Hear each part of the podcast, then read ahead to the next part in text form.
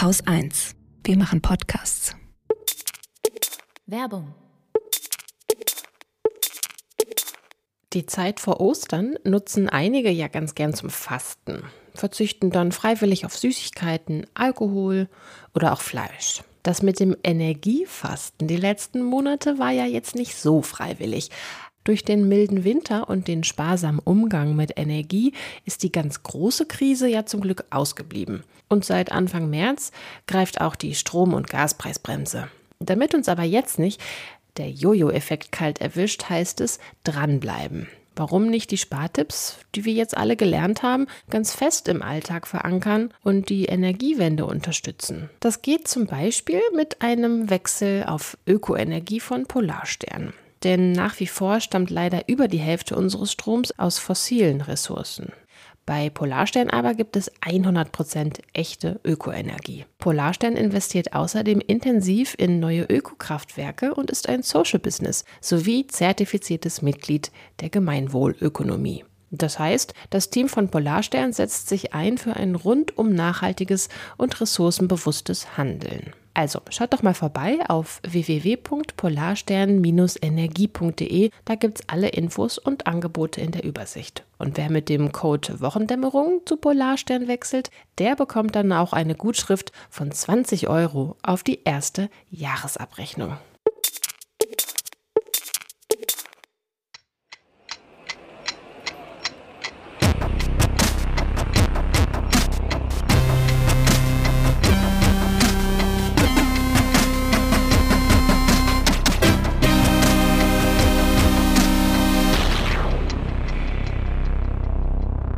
Willkommen zur Wochendämmerung vom 7. April 2023 mit Völkermord, der Ukraine, Karfreitag, China, Dreckschleuder, Israel, Russland, Feinstaub, Covid, Scham zu Frauenprotesten in Serbien, Sozialmieten, einer guten Nachricht, Wärmepumpen, den Limericks der Woche, E-Bikes, Holger Klein. Malaria, was für den Blutdruck, den Börsenticker und Katrin Rönecke. Ich habe ich kann mich einfach zurücklehnen, oder? Ich brauche nichts zu sagen heute. ich habe, nein, es geht eigentlich. Ich habe irgendwie, ich habe schon die Hälfte von meiner Themenliste gestrichen. Oh, okay. Ich fange einfach mal an. Heute ist doch Karfreitag und vor genau 25 Jahren hat das Karfreitagsabkommen hm, ist ja sehr oft Gast hier in dieser Sendung wegen ähm, Nordirland-Protokoll, hat das Karfreitagsabkommen den irischen Bürgerkrieg beziehungsweise die bürgerkriegsähnlichen Auseinandersetzungen in Irland beendet. Wir gratulieren und verweisen einfach auf einen langen, ausführlichen Artikel in der Taz von diesem Wochenende, der das Ganze nochmal rekapituliert und auch beschreibt, was die aktuellen Probleme sind, ähm, die ja im Wesentlichen von den Protestanten ausgehen, also von der sogenannten Democratic Union Party, die sich immer noch weigern, in Nordirland mitzuregieren, sodass Nordirland praktisch gerade unregierbar ist, weil das Karfreitagsabkommen vorsieht, dass die jeweils stärkste Partei der Protestanten und die jeweils stärkste Partei der Katholiken gemeinsam eine Regierung zu bilden haben. Mhm. Punkt. ja. Da, dann gucken wir in die Ukraine. Nee. Soll ich noch was dazu sagen? Nö, kannst du machen. Nee, lass, aber kannst du machen. Nee, mach doch. Nee, dann gucken wir jetzt in die Ukraine. Hä? Ich habe. Was, was los? Was los mit dir? Ich habe gerade nicht richtig zugehört, ehrlich gesagt. Ach so. Soll ich jetzt noch was sagen oder nicht? Was ist denn eigentlich, Katrin, was ist denn eigentlich mit der Ukraine? Entschuldige, ich bin heute Morgen um kurz nach vier aufgestanden. Ich bin ein bisschen durch, super. ehrlich gesagt. Ja, super. Dann lehn dich doch einfach zurück, lass mich alles erzählen, ja, was aber ich ich habe auch was habe und du machst immer nur so. Ich möchte du machst auch immer nur sagen. so. Mhm, aha, ach. und, und das dann aber alles von der Jingle-Maschine. Ach, nee, ach. Das ist ja interessant. Genau. Das wusste ich gar nicht. Genau, super. Erklär's mir nochmal für Dove. Was gibt's Neues aus der Ukraine? Ich habe ein bisschen was vorbereitet auch heute. Das möchte ich auch erzählen. Ich habe mir so viel Mhm. Mühe gemacht. Ach, Also, gucken wir nach Bachmut. Bachmut wird immer noch umkämpft. Laut ähm, Institute for the Study of War, kurz ISW, hat Russland dort wohl auch immer wieder, also jeden Tag oder fast jeden Tag kam eine kleine Nachricht von wegen, ja, kleine Gewinne hat Russland machen können. Und es wird immer mehr diskutiert, ob die Ukraine Bachmut nicht doch einfach aufgeben sollte. Jetzt hat der ukrainische Präsident Zelensky äh, gesagt, dass sobald sich die Situation so verschlechtern sollte, dass drohen würde, dass die ukrainische Truppe, die dort kämpft, oder die Truppen, das sind ja verschiedene ähm, Ortsteile, wo, wo sehr stark gekämpft wird, dass die eingekesselt würden, dann würde sich das Militär natürlich entsprechend zurückziehen, weil das will man nicht riskieren. Aber so weit sei es eben noch nicht. Also mal gucken, wie das da weitergeht. Aber es sieht derzeit nicht so gut aus für die Ukraine in Bachmut. Dann Sagt die Ukraine, ne? ist halt die Frage, ob das wirklich so ist. Also ich finde das ja immer ganz interessant. Sagt das ISW. Sagt das ISW. Ja, ja. okay. Also es ist schon, ich, und die sind schon, die, also die, ich bewundere die immer sehr, wie gut die auch so verschiedene Quellen einordnen und daraus okay. dann auch wirklich nur Schlüsse ziehen, die wirklich zu ziehen sind. Alles andere. Okay, das heißt, das ist jetzt nicht Propaganda, wo wir. Äh, Nein, überhaupt sagen. nicht. Überhaupt nicht. Dann gab es wohl einen Leak auf äh, höchster Ebene der Geheimdienste in den USA oder vielleicht auch Militärs, so genau weiß man es nicht. Es gab ein Dokument, äh, das wurde auf Twitter und Telegram geteilt, in dem geschildert wird, wie die USA planen, die ukrainische Frühjahrsoffensive zu unterstützen. So. Dabei wurden wohl aber ein paar Zahlen geändert. Ähm, das sagt zumindest äh, die USA oder sagen die äh, ja, sind, sind die offiziellen Äußerungen der USA zu diesem Dokument, dass die Opferzahlen, die auf diesem Dokument verzeichnet sind, bei den Ukrainern raufgeändert wurden, also mehr ukrainische Opfer in dieses Dokument reingeschrieben worden seien, als ursprünglich in diesem Dokument drin gestanden hätten und weniger russische Opfer. Mhm. Weswegen man jetzt vermutet, dass das Teil einer russischen Propagandaaktion sein könnte. Ne? Also der Schluss liegt auch irgendwie sehr nahe. Trotzdem ist jetzt ziemlich viel Aufregung, weil nicht klar ist, woher dieses Dokument kommt. Also wer hat das durchgestochen? Wo ist so, es gibt eine Schwachstelle ja, ähm, auf oberster Ebene und das ist natürlich nicht gut. Ja, und dann noch ein Blick nach Belarus. Das war diese Woche relevant, weil sich die Präsidenten von Belarus, äh, Lukaschenko und Russlands Präsident Putin, mal wieder getroffen haben, mal wieder ausgetauscht haben, mal wieder Einigkeit auch demonstriert haben nach außen, also gegenüber dem Westen. Und wie es aussieht, ist Belarus jetzt auf dem besten Wege, eine Art Staatenunion zu bilden mit Russland, also sich noch mehr in russische Abhängigkeit zu begeben, Shit. vor allem wirtschaftlich in äh, Abhängigkeit von Russland zu begeben. Und äh, Putin, so sagt jetzt auch das ISW, wird wohl seine wirtschaftliche Kontrolle weiter ausbauen. Also oh, da. Die Menschen da, ey. Und das nur, weil die so einen komischen, abgefuckten Diktator da haben, ey. Boah, ja. Ich meine, sie haben ein gemeinsames Interesse, nicht die Menschen in Belarus, aber die Staaten, also die Präsidenten mhm. dieser Staaten, die sind beide sehr stark von westlichen Sanktionen betroffen und müssen beide gucken, wo kriegen wir Alternativen her? Also welche Wirtschaftsbeziehungen, welche, weiß ich nicht, Autoteile zum Beispiel scheinen in Russland zum Beispiel ein Problem zu sein. Also mhm. wie können wir da ähm, vielleicht mit China oder anderen Ländern, die uns freundlich gewogen sind, noch ähm, ja, einen Ersatz schaffen? Was ähm, beide runterspielen äh, und hier muss ich kurz einen medienkritischen Einschub machen weil mir jetzt schon mehrfach aufgefallen ist, wie gut ich finde, dass das äh, ISW solche Berichte schreibt. Also ich ich zitiere mal aus dem aktuellsten Bericht, der ist, glaube ich, von gestern. Ähm, Zitat, Putin und Lukaschenko betonen auch die Stärkung der wirtschaftlichen Zusammenarbeit, um ihre laufenden Bemühungen zu unterstützen, der russischen und belarussischen Öffentlichkeit, und jetzt kommt der Einschub, fälschlicherweise zu versichern, dass westliche Sanktionsregime keine langfristigen Folgen haben werden. Zitat Ende. Und es ist nur so ein kleines Falsely, ja, im englischen Original, was da eingeschoben ist. Fälschlicherweise behaupten sie, dass die Sanktionen keine langfristigen Folgen haben werden für ihre mhm. Länder. In den deutschen Medien bin ich mir ganz sicher, hätten wir gehört, Putin und Lukaschenko versichern der Öffentlichkeit, dass westliche Sanktionen keine langfristigen Folgen haben werden. Ja, ja, deutscher Journalismus ist feige. Das, ähm, ja. Weil das also bloß keine Position, das ist eine Position, ja, ja, eben. Und dieses fälschlicherweise ist halt eine Position, die man da beziehen muss. Äh, also ja. Journalismus machen, also ist einordnen. Einordnen, ja. Was eigentlich der Job ist, aber dazu sind ja. deutsche Journalisten mittlerweile äh, in, in der Mehrzahl äh, zu feige, habe ich den Eindruck, ja. ja. Also das, und das wirklich, die machen das jeden Tag, die können das auch. Also das ISW kann natürlich aufgrund ihrer Expertise, kann sie sagen, das stimmt halt nicht. so, Ja, aber das, das, trotzdem- das, können, also das, das erwarte ich von Journalistinnen und Journalisten auch, Ja, dass die das, äh, sie, dass die sich die Expertise halt verschaffen, sowas beurteilen zu können. Ansonsten sollen sie irgendwie Tomatenzüchter in, in Brandenburg äh, interviewen. Ja, ich glaube, es ist dieser zu schnelle Journalismus, dass du dann halt so ein Zitat in den Nachrichten noch bringst. Lukaschenko und Putin sagen bei Hm. Treffen, bla bla bla. Ähm, nicht die Zeit hast, vielleicht das zu checken rechtzeitig. Und einen halben Tag später findest du es schon nicht mehr relevant oder so. Also ich glaube, das ist Ja. zu, zu schnell Das- alles, ne?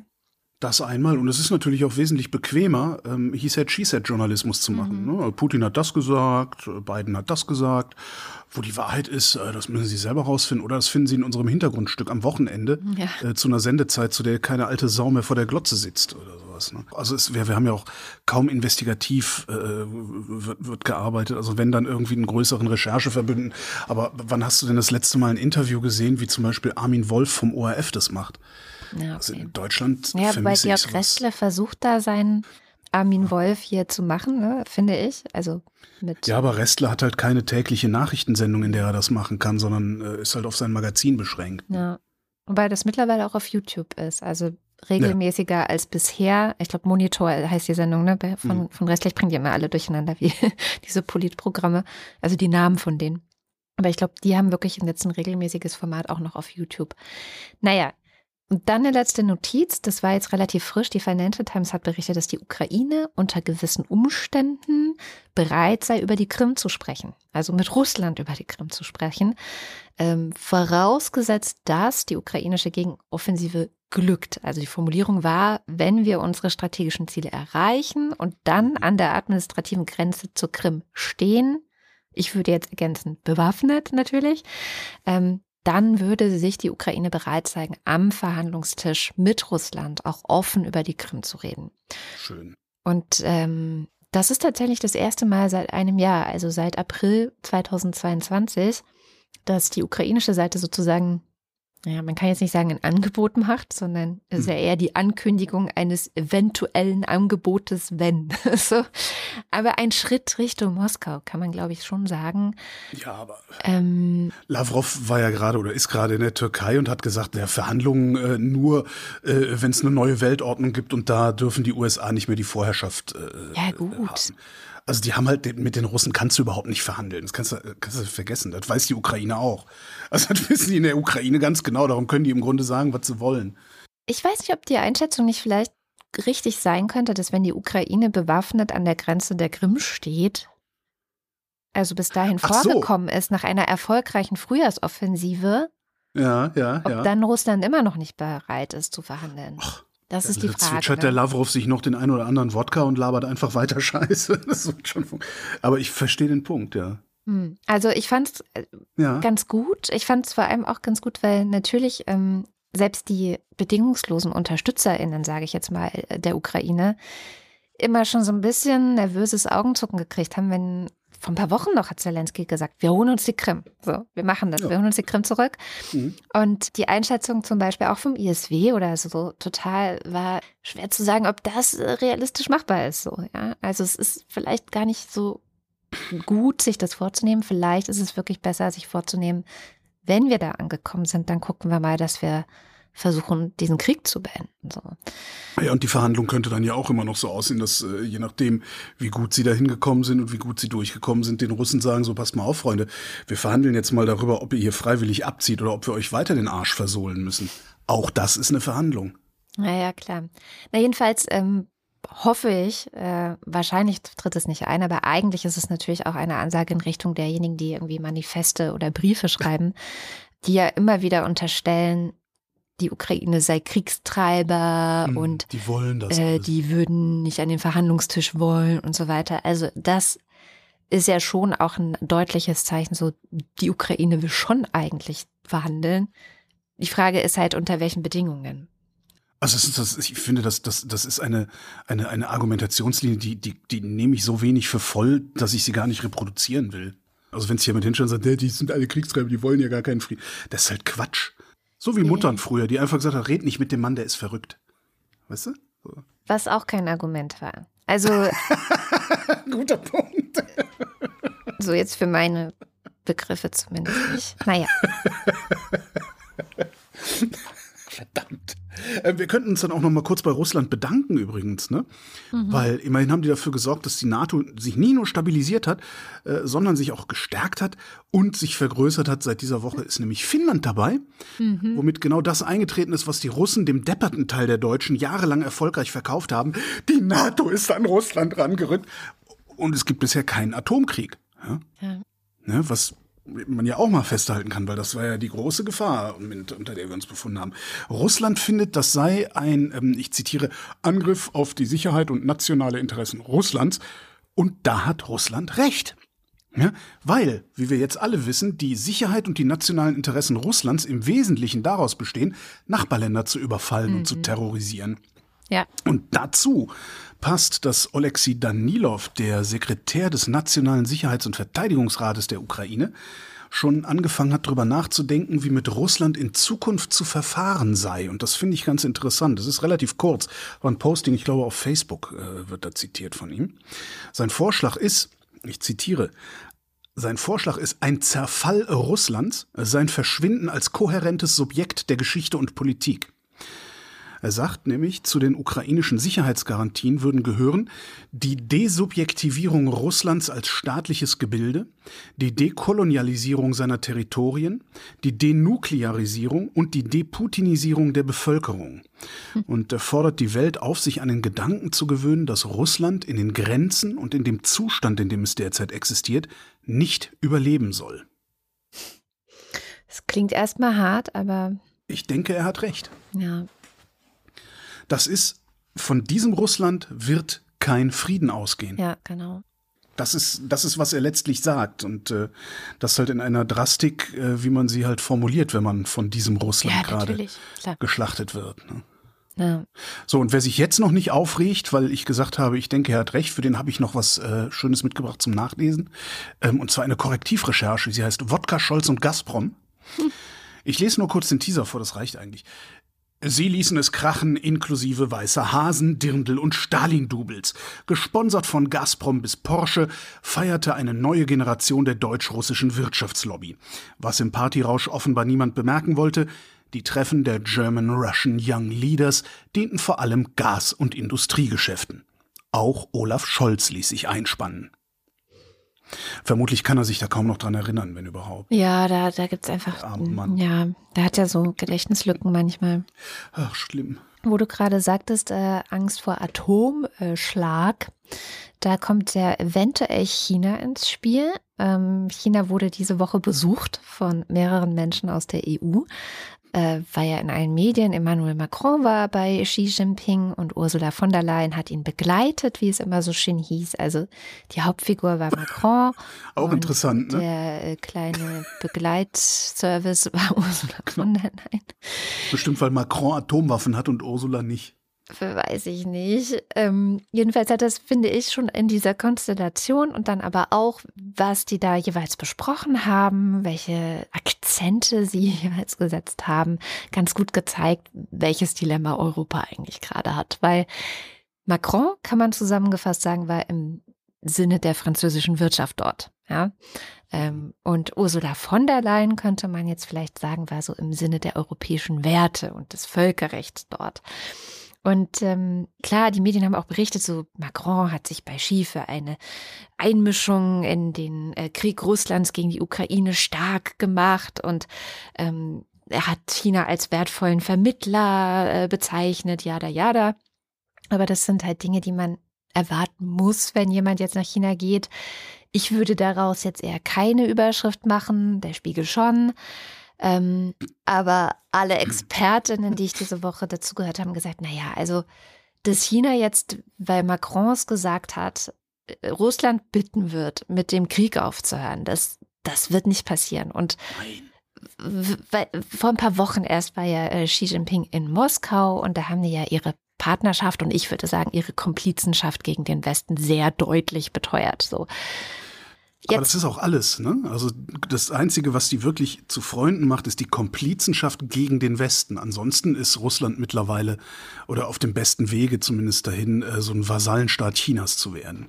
Ja, das weiß ich auch nicht. Das mit dem Vasallenstaat hört man auch öfter. Das Mhm. sehen aber auch sehr viele kritisch, weil ähm, es gibt dann schon wirtschaftliche Beziehungen, die China auch profitieren lassen würden. Und also es ist, Welche denn?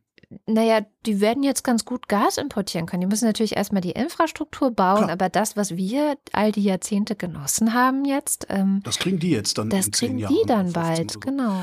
Aber zu einem sehr, sehr günstigen Preis. Also ich Ja, glaube klar. nicht, dass Russland da noch so gut dran verdienen wird.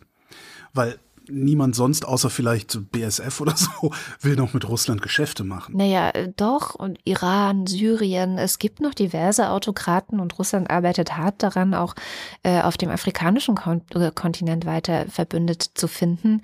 Also ganz so einfach ist es nicht. Ähm, Aber da gehen die Pipelines nicht hin. nee, da gehen sie nicht hin, das stimmt. Aber zurück zu China vielleicht. Weil in China wird schon auch dieses Narrativ wiederholt, Russland sei Opfer der NATO und ähm, also im Kern wird China Russland einfach das machen lassen, was Russland tut. Aber, das zurück zu den Atomwaffen, wiederholt, jetzt auch bei dem Besuch von Macron, hat sich Xi gegen den Einsatz von Atomwaffen ausgesprochen und zwar Mhm. sehr deutlich und auf eine Weise, die ich mittlerweile als glaubwürdig auch einschätze. Und das ist ja schon mal was. Also, ne, wenn Leute Angst vor dieser Atomperspektive haben, dann könnte hier an der Stelle China vielleicht wirklich entscheidend sein. Und naja, wie gesagt, Macron ist nicht in China gewesen, um den Ukraine-Krieg zu beenden, ähm, sondern da ging es um Airbus-Geschäfte, da geht es um Frankreichs liebstes Kind, die Atomkraft. Ähm, es ging aber auch um den Ausbau der erneuerbaren Energien, also der staatliche französische Energieversorger äh, EDF, der will jetzt in China neue Windparks errichten. Sprich, wirtschaftliche Interessen. Und Ursula von der Leyen, sie ist mitgereist. Ne? Also Macron ist nicht alleine nach China gereist, wie Olaf Scholz noch, ne? Mhm. sondern äh, sie, sie war dabei als Vertreterin der EU und hat so Sachen gesagt wie, ähm, wir erwarten, dass äh, China seine Rolle spielt und einen gerechten Frieden unterstützt. Einer, der die Souveränität und territoriale Integrität der Ukraine respektiert. Einen der Eckpfeiler der UN-Charta. So, ja, da hat sie ähm, auf Chinas Rolle im UN-Sicherheitsrat äh, hingewiesen. Also sie hat auch noch mal ganz klar gesagt, wenn China jetzt anfangen würde, Russland zu bewaffnen, dann verstößt das gegen Völkerrecht und dann würde das, Zitat, unsere Beziehungen erheblich schädigen. Also irgendwie so ein bisschen klare Kante und insofern fand ich, war das jetzt ein Doppelbesuch, der eben auch so ein doppeltes Ding der EU und China gezeigt hat. Einerseits eben diese ja, wirtschaftlichen Beziehungen und andererseits dieses, okay, aber irgendwie haben wir vor einem Jahr auch gelernt, dass wir unsere Beziehung zu China neu überdenken müssen, dass wir unsere, Macht bloß keiner. das, ja, da- das ist die Frage. Ne? Also Ich bin vielleicht zynisch, zu zynisch oder zynisch genug anzunehmen, dass nachdem Uschi nach Hause geflogen ist, Macron mit äh, Xi Jinping äh, dann doch noch mal ähm, geredet hat und gesagt, hey, das ist alles nicht so. Ja, keine Sorgen, wir machen schon unsere Geschäfte. Weil Geschäfte wollen sie alle machen. Geschäfte machen wollen sie alle, genau. Und das ist aber auch der da Punkt, lassen sich auch nicht den, dran hindern. den ich als Chance sehe, weil China will ja auch Geschäfte machen. Und ich kann mir vorstellen, dass China nicht nur Geschäfte machen will, sondern, und das weiß ich eben nicht, dieser Appell, den von der Leyen mitgebracht hat, hier, hallo, UN, ja, dran denken, wir haben ein Völkerrecht, wir haben alle ein Interesse an Frieden, ihr sitzt nicht umsonst im Sicherheitsrat, so. Ja, aber entschuldige, wenn, da, da sitzt Russland auch und Russland scheißt auf Völkerrecht und auf alles. Und Russland sitzt jetzt sogar, gerade hat Russland einen Vorsitz übernommen und niemanden stört's. Da wird dann mal ein bisschen, äh, so ist aber nicht in Ordnung. Aber ansonsten passiert überhaupt nichts. Ich, ah, sorry, aber Ich weiß nicht, ich habe wirklich viel darüber nachgedacht und ich habe das Gefühl, dass bei Russland ist es klar, die haben am Völkerrecht gar kein Interesse mehr. Das ist, die sind in einem Punkt, da, da ist eine Grenze überschritten, die können auch erstmal so schnell nicht wieder zurück. Das ist gegessen und vorbei. Ich glaube aber, dass wir bei China da noch nicht sind. Ich stelle mir wirklich die Frage, ob China nicht doch ein Interesse daran hat, dass Völkerrecht grundsätzlich eingehalten wird. Aber warum? Also ich meine, Sie sehen doch gerade, dass es fast konsequenzenlos ist. Weil Ru Russland ist Russland ist halt Russland ist halt global. Also die haben die, mittlerweile wissen wir, was sie für eine räudige äh, scheiß Armee haben. Das ist äh, die sind ökonomisch sind die ein absolutes Leichtgewicht schon immer gewesen, äh, ne? ähm, China ist China spielt doch in einer ganz anderen Liga und China sieht doch jetzt, dass selbst so ein Leichtgewicht wie Russland vergleichsweise unbeschadet durch so eine Nummer durch kann. Aber damit wiederholst du ein Narrativ, das falsch ist. Die kommen nicht unbeschadet dadurch. Ich sagte die werden, vergleichsweise die unbeschadet. Werden auch in den kommenden Monaten noch mal viel ich mehr. Ich weiß, ja, ja, ich weiß. Und der Rubel fällt gerade und so. Aber es ist ja. trotzdem vergleichsweise unbeschadet. Ähm, und wenn ein ökonomisches Schwergewicht wie, wie China sagt, ne, wir pfeifen da jetzt einfach drauf und machen weiter, ähm, den kannst du China überhaupt was anhaben? Hat das schon mal jemand berechnet, ob China überhaupt sanktionierbar ist? In so einem Maße, wenn es uns bei Russland schon nicht wirklich gelingt. Ja, die Frage ist, ob wir nicht tatsächlich genau dieses Balance-Ding, das meinte ich. Also die, die Beziehung ist schwierig, weil wir kommen ja auch selber nicht jetzt von heute auf morgen von China los. Das hm. schaffen wir offensichtlich nicht. Und gleichzeitig trotzdem haben, glaube ich, die europäischen Länder gelernt, es ist nicht gut abhängig zu sein. Und es ist wichtig, dass wir irgendwie versuchen, unabhängiger zu werden und Gleichzeitig braucht die Welt die Kooperation. Ne? Gerade in sowas wie Klimaschutz brauchen wir die Kooperation mit Ländern wie China. Brauchen wir, dass China sagt, okay, wir stehen da dahinter, wir machen ja den nächsten Fünfjahresplan sehr viel ambitionierter, als Volker Wissing sich das in seinen kühnsten äh, Träumen vorstellen kann. Träumt? Weiß ich nicht.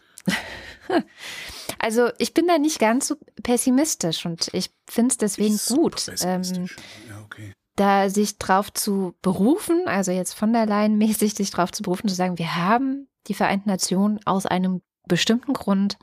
Und ich kann mir vorstellen, dass China noch genug Interesse daran hat, diesen Grund auch aufrechtzuerhalten. Das ist alles, was ich sage. Hm. Hm. Wir werden sehen. Ich weiß es natürlich auch nicht.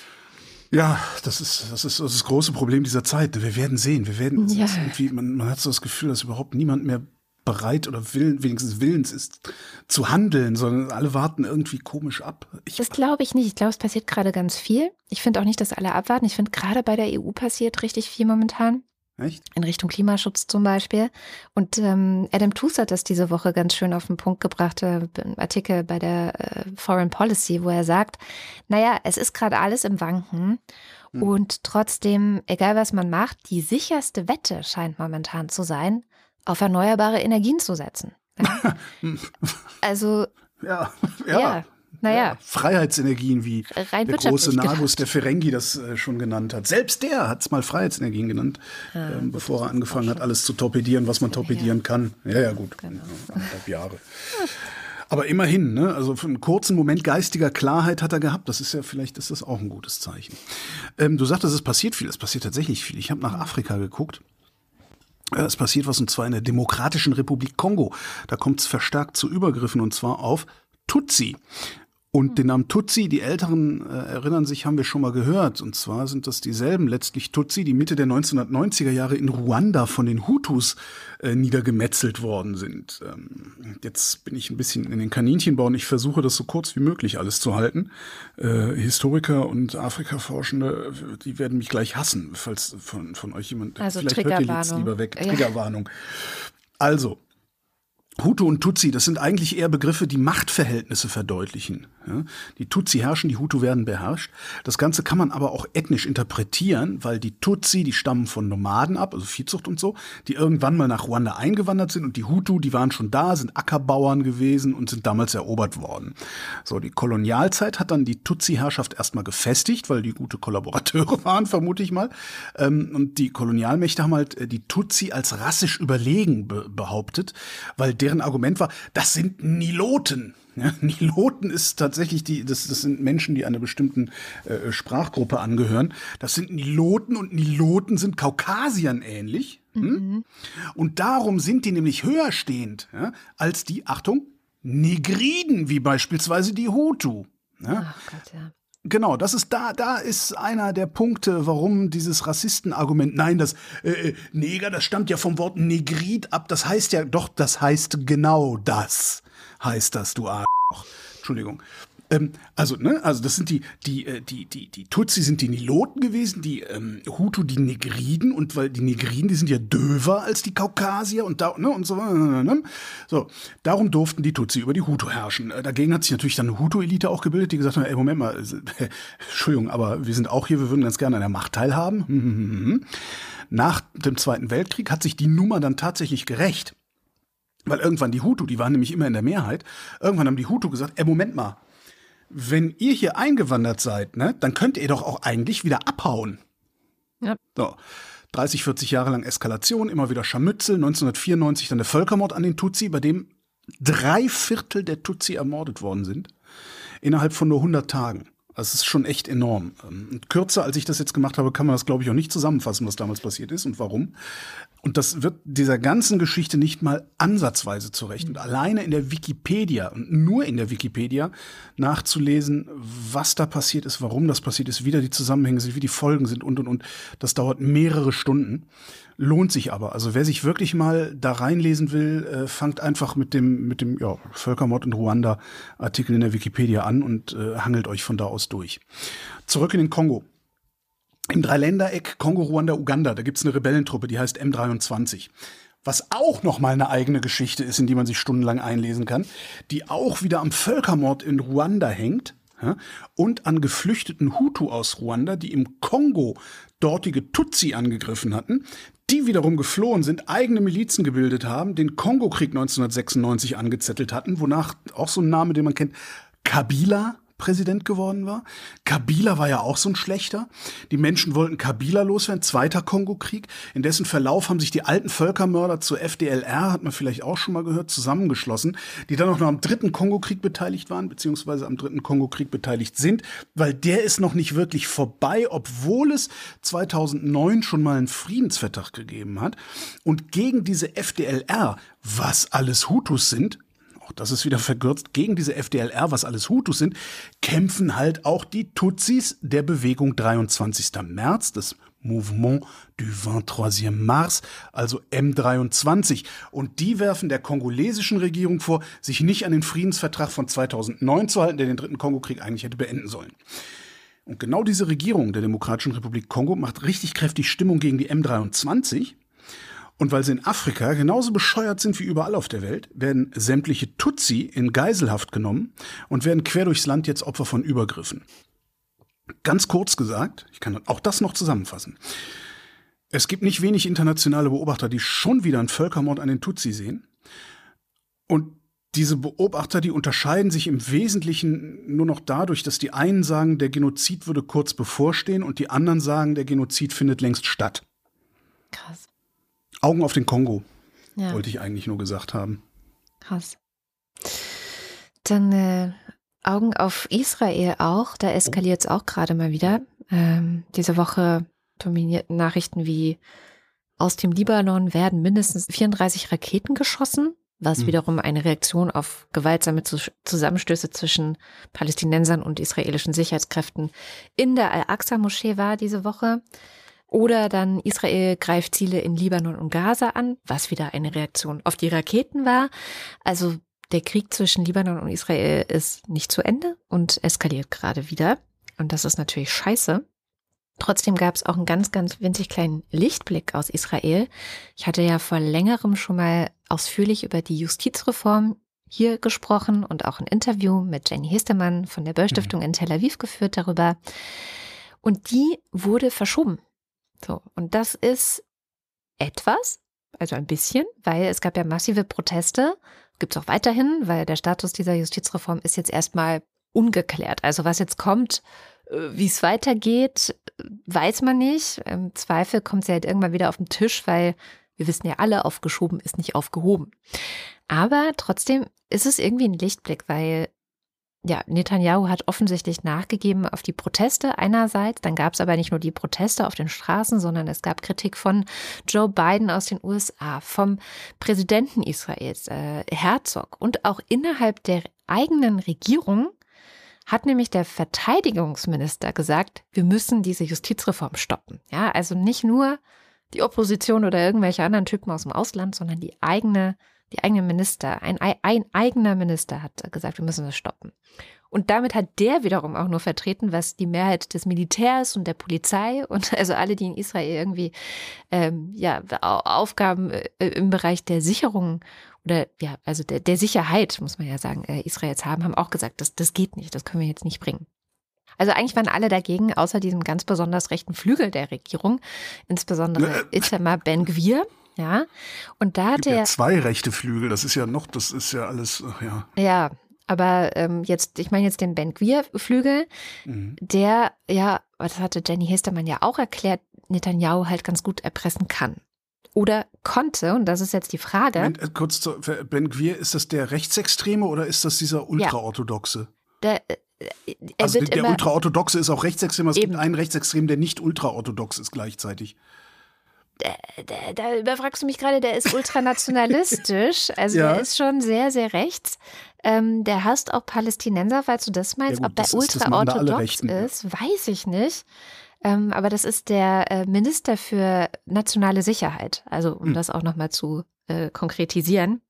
Genau, und es ist halt sehr viel Kuhhandel. Also Netanyahu wollte wieder regieren, dafür musste er eben eine Koalition mit diesen krass rechten Parteien schließen. Mhm. Und dafür musste er eben auch diese Justizreform ein Stück weit zusagen, damit er, und das war vermutlich sein Ziel, eine Immunität bekommt, weil er hat ja gleichzeitig diverse mhm. Prozesse an der Hacke wegen Korruption. So. Und vor zwei Wochen etwa wurde ein Gesetz verabschiedet, das Benjamin Netanyahu Immunität garantiert. So, das ist also schon verabschiedet. Das hat er in der Tasche. Super. Ey, das ist alles so dreckig. Das, also, boah. Ja, die Frage ist, ob das ihm jetzt nicht reicht, um vielleicht ah. doch die Justizreform, die er wahrscheinlich gar nicht selber wollte, würde ich jetzt mal so unterstellen. Weiß ich nicht genau, aber würde ich jetzt mal unterstellen, ob er, ja, kommt, kommt er jetzt noch oder reicht ihm das schon? So, das ist gerade die Frage, die ich habe. Also ich weiß es nicht. Ich will auch nicht zu optimistisch rausgehen, weil eine Sache hat Ben Gvir auf jeden Fall schon selber auch einstreichen können. Also ist wirklich alles Kuhhandel dort gerade. Und zwar gibt es eine neue oder wird es geben eine neue Nationalgarde, die untersteht dann dem Minister für nationale Sicherheit. Das ist Ben Gvir. Man könnte also sagen, dieser Mann und man könnte auch sagen ultranationale Sicherheit in dem Fall, äh, dieser Mann kriegt, und es werden wahrscheinlich 1800 äh, GardistInnen sein, die ihm unterstehen, denen er sagen kann, was ihre Aufgabe ist. Ähm, und die dann, das ist so die Idee, ähm, bei Auseinandersetzungen und Protesten der Polizei zur Seite stehen sollen. So. Du kannst es auch ruhig so benennen, was es ist, eine Privatarmee auf Steuerzahlerkosten. Ja, das stimmt. Genau, also es wird staatlich finanziert sein, aber ähm, untersteht halt nur diesem einen diesem einen Minister. Irgendwann in der Zukunft, das kommt jetzt nicht gleich, aber ähm, da wird schon spekuliert, ob das nicht der Ausgleich dafür ist, dass die Justizreform jetzt erstmal nicht kommt. In die Richtung hm. denkt zum Beispiel der Economist. Also es ist schlimm. Total, das ist total ja. schlimm alles in Israel gerade. Ja. Und ich weiß überhaupt nicht, wie die da noch rauskommen wollen. Also das ist äh, äh auch. Vielleicht gibt es bald wieder Wahlen. Das hat ja auch. Ja, toll. Hier ist der Mann auch das, gesagt. Das, äh, dann wird es noch rechter, wie, wie bei den letzten Wahlen auch immer. Das, die, die rücken ja immer weiter nach rechts. Das, das stimmt ja, nicht. Die Regierung davor war ja eine nee, man kann nicht sagen links, es war auch schon eher Mitte rechts, aber trotzdem immerhin waren auch arabische Parteien beteiligt und das war ja ein, ein Novum. Ja, ja, gut, aber die regieren jetzt auch nicht mehr. Ne? Nee, die Gesiedelt wird fleißig weiter und es werden weiter fleißig Leute vertrieben und verprügelt und das ist alles nicht. Nee. Ähm, ich finde das auch zunehmend, äh, ich bin ja, ich bin ja in diesem ganzen sogenannten Nahostkonflikt tendenziell auf Seiten Israels, aber ich finde es zunehmend schwieriger, äh, mich auf diese Seite zu schlagen, muss ich echt sagen. Also das ist nicht, das ja. ist nicht mehr gut, was da passiert. Also noch nicht mal mehr. Also ich, es ist, es ist, also ich war schon wirklich sehr weit draußen mit meinen Rechtfertigungsversuchen oder mit mit meinem mit meinen Rechtfertigungen der israelischen Politik und des Verhaltens der israelischen äh, Gesellschaft, auch der rechten Gesellschaft. Aber so langsam geht, geht mir mir geht der gute Wille aus. Na nun gut, dann kommst ja. du am besten in mein Lager. Ich war ja immer so, als ich gesagt habe, so ich bei diesem Konflikt kann man nicht Partei für eine der Seiten beziehen. Man kann nur Partei für die beziehen, die auf beiden Seiten den Frieden wollen. Ja, ist vielleicht das Sinnvollste, aber ja. Ja, Aber da muss man sich ja dann anstrengen. Schwarz-Weiß-Denken ist ein bisschen einfacher. Ähm, ich hätte eine gute Nachricht dabei. Wie wäre es damit ja. mal zur Abwechslung? Ja? Und zwar ist das jetzt erstmal nur für äh, Berlinerinnen und Berliner interessant. Aber vielleicht ist es ja ein Hinweis für alle anderen auch, dass es äh, sich auch in anderen Gegenden lohnen könnte, entsprechend vor Gericht zu ziehen. Worum geht es? Es geht um Mieten und Jobcenter. Das Landessozialgericht Berlin-Brandenburg hat nämlich entschieden, dass bei der Beurteilung der Frage, in welcher Höhe Mietkosten von den Jobcentern zu übernehmen sind, ein Vergleich mit den Mieten für Sozialwohnungen zu erfolgen hat. Mietpreise, die für nach dem Recht des sozialen Wohnungsbau geförderte Wohnungen gezahlt werden, können nicht als unangemessen angesehen werden. Das habe ich jetzt zitiert aus der Pressemeldung des Landessozialgerichts und habe mir gedacht, wollt ihr mich eigentlich verarschen? Warum sagt ihr eigentlich nicht, worum es geht, Freunde? Es geht um Folgendes. Es kann sein, dass du in einer Wohnung wohnst, die dem Jobcenter zu teuer ist, ja. Hm, weil das Jobcenter sich an den Mietspiegel hält und da auch nur an den Durchschnitt. Ja. Das Jobcenter nennt das angemessener Mietpreis. So, das darf das Jobcenter tun, das darf es aber auch nur tun, wenn gleichzeitig sichergestellt ist, dass du zu diesem angemessenen Mietpreis überhaupt eine Wohnung finden kannst. Mhm. Und das ist in Berlin so gut wie unmöglich. Und darum hat das Gericht das Jobcenter dazu verdonnert, der Klägerin die Miete komplett zu zahlen. Konkret ging es um 640 Euro, die die Wohnung gekostet hat. Das Jobcenter hat aber nur 480 für angemessen gehalten. Ähm, das äh, Gericht hat aber gesagt, nee, sorry, aber die Angebotslücke für Ein-Personen-Haushalte liegt im 300.000er Bereich und ist damit viel zu groß, als dass diese Frau eine Chance hätte, überhaupt irgendwo eine 480 Euro Wohnung zu finden, die ihr dann bezahlen könnt. Also zahlt gefälligst die 640. Sehr gut. Ne? Fand ich mal erwähnenswert zumindest. Ähm, weil ich glaube, eh es gibt sehr, sehr viele Menschen, die in Wohnungen wohnen, die äh, einen Tick zu teuer erscheinen, obwohl sie es eigentlich gar nicht sind, wenn man den gesamten Markt äh, in den Städten betrachtet. Ich finde, man muss eh allen, die irgendwie mit diesen Jobcentern und mit Hartz IV zu tun haben, den Tipp mit auf den Weg geben. Und ich weiß, es gibt da diverse Initiativen vor Ort jeweils. Ähm, wenn euch was komisch vorkommt und ungerecht, dann holt euch Hilfe und zieht vor, vor die Sozialgerichte, weil Absolut, das ja. passiert ständig. Also wirklich, ja. das ist eher der Normalfall als die Ausnahme. Ich wollte gerade sagen, das ist doch, das gab doch irgendwie so eine ganz komisch absurde Zahl, dass irgendwie 50 Prozent aller Klagen vom Sozialgericht positiv beschieden werden oder so. Nee, noch mehr, ne? Also Weiß die meisten nicht, gewinnen irgendwie, wenn sie klagen. Müssten wir mal in den Faktencheck geben, aber ja, es ist ja. wirklich, ja, sehr lohnenswert. Ja. Und wie gesagt, es gibt wirklich genügend äh, Anwältinnen, die das ähm, ja quasi ehrenamtlich oder so anbieten, äh, da zu helfen. Kommen wir äh, zu einem ganz anderen Thema, nämlich gucken wir mit Shamjaf nach Serbien. Ein bisschen ungewöhnlich, aber äh, in Serbien gibt es seit September mittlerweile schon Proteste von Frauen auf der Straße, vor allem in äh, Belgrad.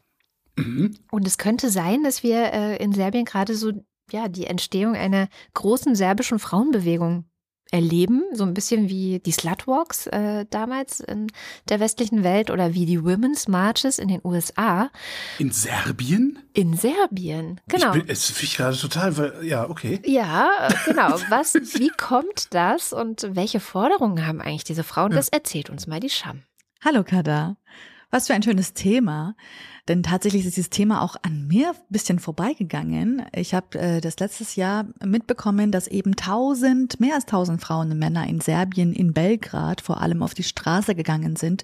Damals an einem sehr bestimmten Ort, nämlich vor dem Redaktionsgebäude einer Zeitung dort, einer, einer sehr Pro-Regierungszeitung. Informa heißt das Blatt, ist auch ein Boulevardblatt. Und das war, diese, dieser, dieser Protest war eine feministische Kundgebung. Ausgelöst hatte diese ganze Protestwelle ein Interview, das dieses Blatt eben veröffentlicht hatte, ein Interview mit einem verurteilten Serienvergewaltiger, der erst kurz zuvor nach 15 Jahren Haft auf freien Fuß gekommen ist. Und das Blatt hat dann Ende September dann in seiner Online-Ausgabe ein fast einstündiges Interview mit diesem Mann geführt, in dem er Raum und Zeit hatte, äh, seine Gewaltfantasien äh, ausbreiten durfte und detailliert eigentlich darlegen konnte, wie er sich bei seinen Taten gefühlt hatte und auch sogar weitere äh, Vergewaltigungen angedroht hat während dieses Interviews. Auch die Printausgabe ist da mitgegangen, hat das äh, Interview gedruckt und mit seinem Gesicht auf dem Titelblatt. Die Kundgebung damals, die hat dann verlangt, dass das Interview natürlich gelöscht wird und dass die Medien ihre Verantwortung sehen müssen, in, in, angemessen über Gewalt gegen Frauen zu berichten. Auch der Verband der von serbischen Journalistinnen damals hat sich da eingeklinkt äh, oder auch der Presserat hatten auch die Veröffentlichung kritisiert. Der Chefredakteur des Blattes hat das Interview im Gegenteil verteidigt und hat gesagt, das ist öffentliches Interesse. So. Ähm, öffentliches Interesse, schön und gut zu den Protesten, aber hat dann tatsächlich ein feministisches Kollektiv aufgerufen. Die heißen Ženska Solidarnost, also Frauensolidarität auf Deutsch. Und es gab jetzt vor kurzem erst ein Interview mit einer der Gründerinnen dieses Kollektivs, mit Branka Blizanac in Al Jazeera. Und hat dann sozusagen nochmal über diesen Moment gesprochen vor sechs Monaten, was da eigentlich passiert ist und wie sie über diese Zeit nachdenkt ja, so schmerzvoll dieser Moment sozusagen auch war, so wichtig ist er eigentlich auch für das Land und für die feministische Bewegung oder für die Frauenbewegung in dem Land und gibt uns jetzt als Außenstehende hier in Deutschland auch einen guten Überblick über die Themen, die Serbien gerade neben illegalen Pushbacks von Geflüchteten oder auch Genozidverleugnung vom Tod von mehr als 8000 BosniakInnen auch sonst umtreibt. Denn es gibt eine Frauenbewegung in Serbien, die ist sehr stark, ist eine hoffnungsvolle Geschichte eigentlich von zivilgesellschaftlicher Initiative. Und ich liebe Initiativen, die von unten organisiert werden. Und das ist jetzt genau auch in Serbien passiert mit Ženska Solidarnost. Da haben sich Frauen zusammengetan und eine Organisation gegründet, die sich um die Rechte von Frauen primär einsetzt. Die Organisation gibt es jetzt aber auch nicht seit gestern, sondern schon seit 2018. Und sie entstand eben als Facebook-Gruppe, wo Frauen eben miteinander Geschichten über häusliche sexualisierte Gewalt miteinander geteilt haben. Also so eine Art Safer Space und Heute ist die Organisation darauf bedacht, Frauenrechtsverletzungen anzuprangern natürlich oder in, auch in den Mittelpunkt der, ähm, von Debatten in der serbischen Gesellschaft zu rücken, aber auch so die Idee der politischen Solidarität unter Frauen zu stärken. Ne? Heißt ja auch Ženska Solidarnost, Frauensolidarität und setzen sich natürlich auch für Gesetzesveränderungen ein. Also und haben tatsächlich auch leider, muss man sagen, sehr, sehr viel zu tun in dem Land. Wenn man Serbien als Land auch jetzt hier von Deutschland aus betrachtet und wenn man sich nicht so oft mit diesem Land auseinandersetzt, dann kann man leicht in die Irre geführt werden, wenn man nur die oberflächlichen Informationen so ein bisschen äh, nimmt, denn das Land scheint eigentlich von außen gesehen große Fortschritte gemacht zu haben in Richtung Geschlechtergerechtigkeit, denn seit 2017 hat das Land eine Premierministerin, Anna Birnabic, die ist auch noch Lesbe und präsentiert sich da als eben, guck uns an, wir sind total progressiv. Im Parlament sitzen auch vergleichsweise viele Frauen. Im letzten Jahrzehnt war die Anzahl der Frauen prozentual bei ungefähr 35 Prozent, also ziemlich stabil auch dort. Und in der Region ist da nur Nordmazedonien da tatsächlich, hat da bessere Zahlen. Und ich sage ja deswegen in die Irre führen lassen, weil das ja nicht wirklich die Realität widerspiegelt in Serbien. Politische Repräsentation hat sich bis dato nicht in eine wirkliche äh, Gerechtigkeit für Frauen in Serbien umgewandelt, leider. Das sagen zum Beispiel auch Politikerinnen in dem Land, wie zum Beispiel eine der Gründerinnen der linken Partei Together, die Together-Partei, die Biljana Stojkovic. Sie sagte eben, Frauen in Machtpositionen hätten wenig für andere Frauen bisher getan und sie ist vor allem enttäuscht mit der Premierministerin. Aber auch, ehrlich gesagt, auch abgesehen von der The Thematik der Geschlechtergerechtigkeit, scheint die Premierministerin auch ehrlich gesagt eher eine Art Tokenrolle einzunehmen. Sie wurde nominiert von dem Präsidenten des Landes, Alexander Vucic, scheint ihm auch sehr loyal zu sein. Kritikerinnen sagen, dass die Premierministerin beziehungsweise die Wahl dieser Person zur Premierministerin eher damit zu tun hat, dass der Präsident immer weiter an Macht gewinnen möchte, ohne dass da viele Menschen da drauf gucken eben. Also, dass die Demokratie tatsächlich in Serbien immer weiter abnimmt unter diesem Präsidenten. Und tatsächlich ist es leider auch so. Das Land geht auch, was die Pressefreiheit angeht, wirklich also immer weiter Plätze nach unten, sagt auch Reporter ohne Grenzen. Die sind mittlerweile jetzt auf Platz, also damals waren sie auf Platz 79, mittlerweile sind sie auf 180, also Tendenz sinkend.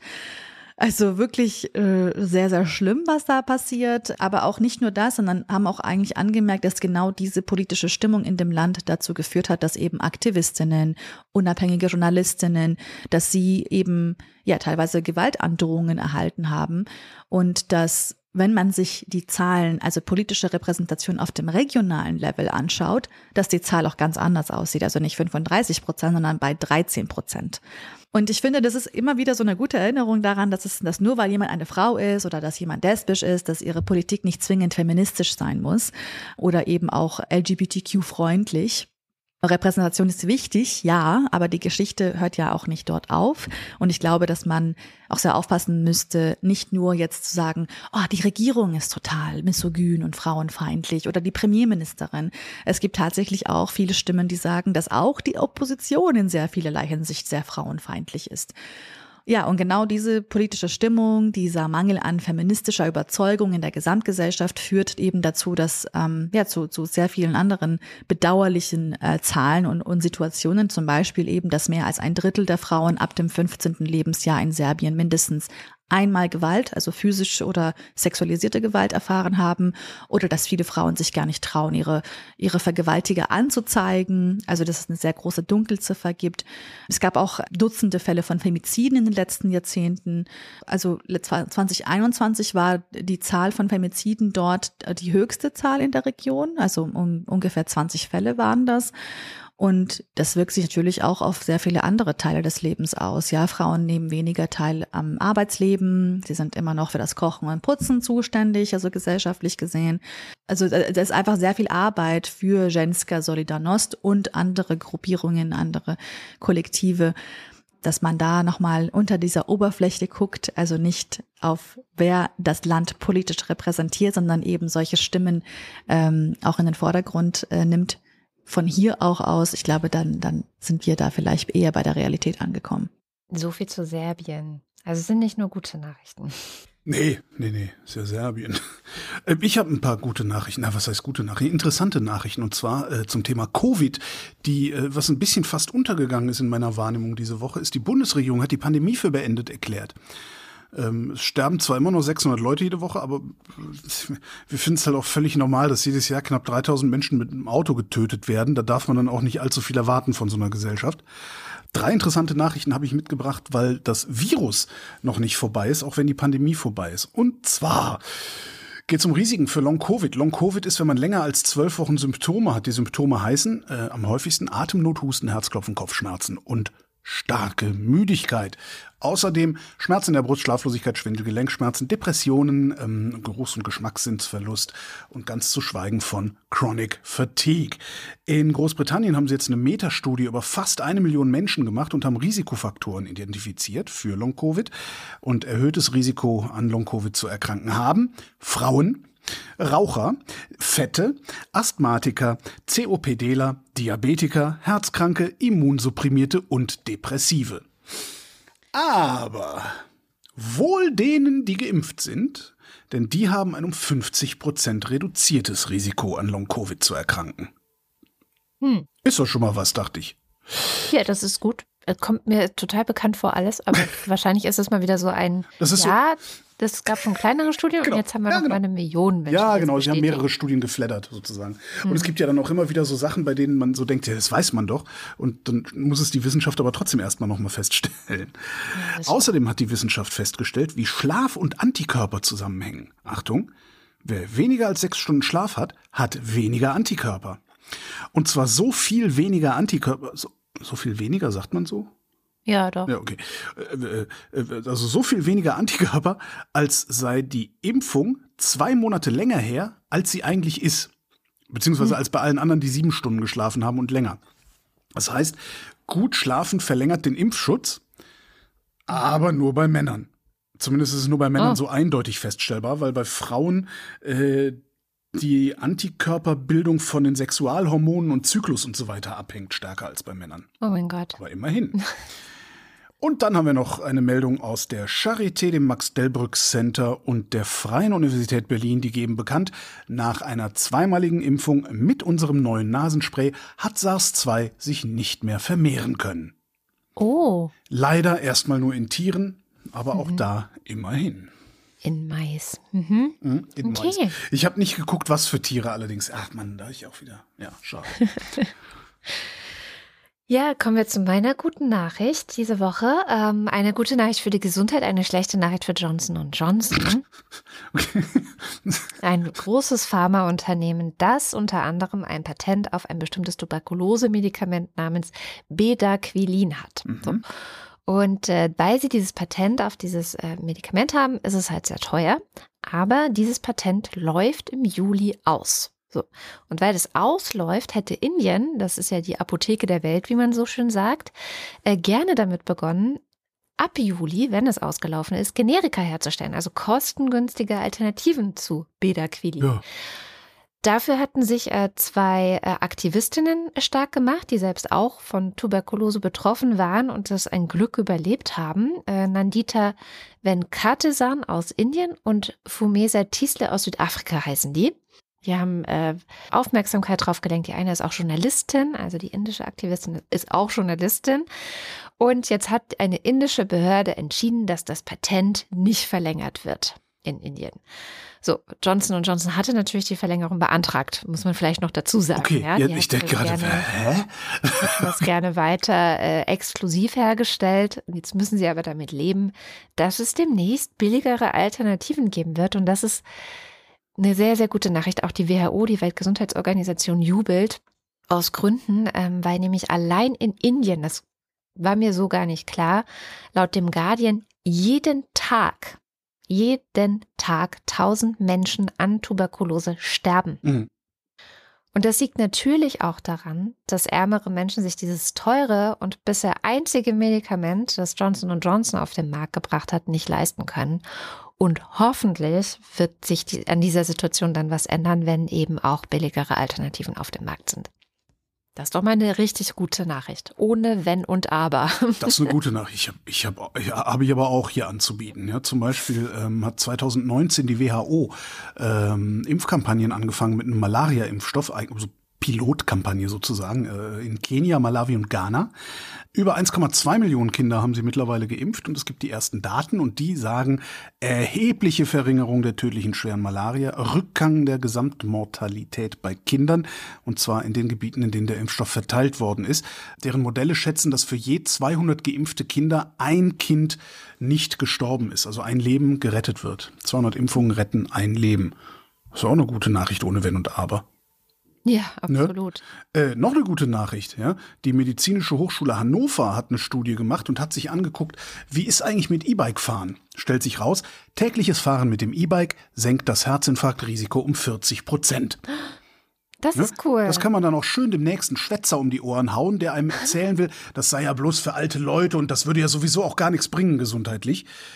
Wobei das mit diesem Nix bringen gesundheitlich immer der Trick ist, äh, mit dem diese Leute ihr Geschmacksurteil zu intellektualisieren versuchen.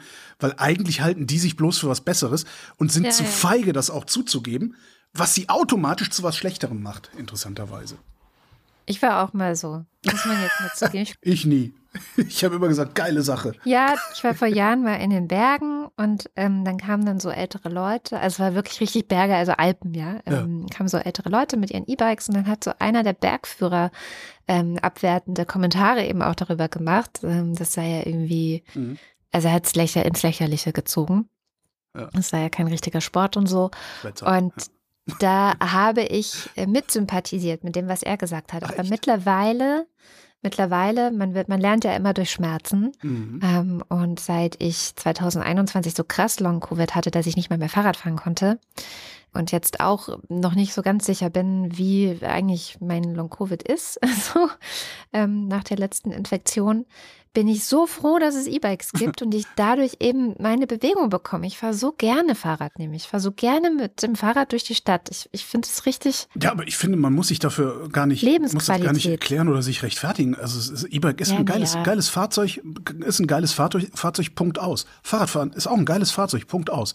Also soll sich bloß mal niemand für was Besseres halten, nur weil er das eine oder andere benutzt. Das finde ich halt so, Ja, ja, klar. was mich daran Aber immer so, so, so nervt. Trotzdem lernt man Demut oft erst, wenn Das man stimmt, selber ja. im Arsch ist. Mal ganz ehrlich. Fast nur dann, ja, ja, ja. Ja. Ich habe mich auch voll verzettelt übrigens in der Vorbereitung zu dieser Sendung. Und zwar in einer Karte namens Climate Trace. Hast du die mitbekommen?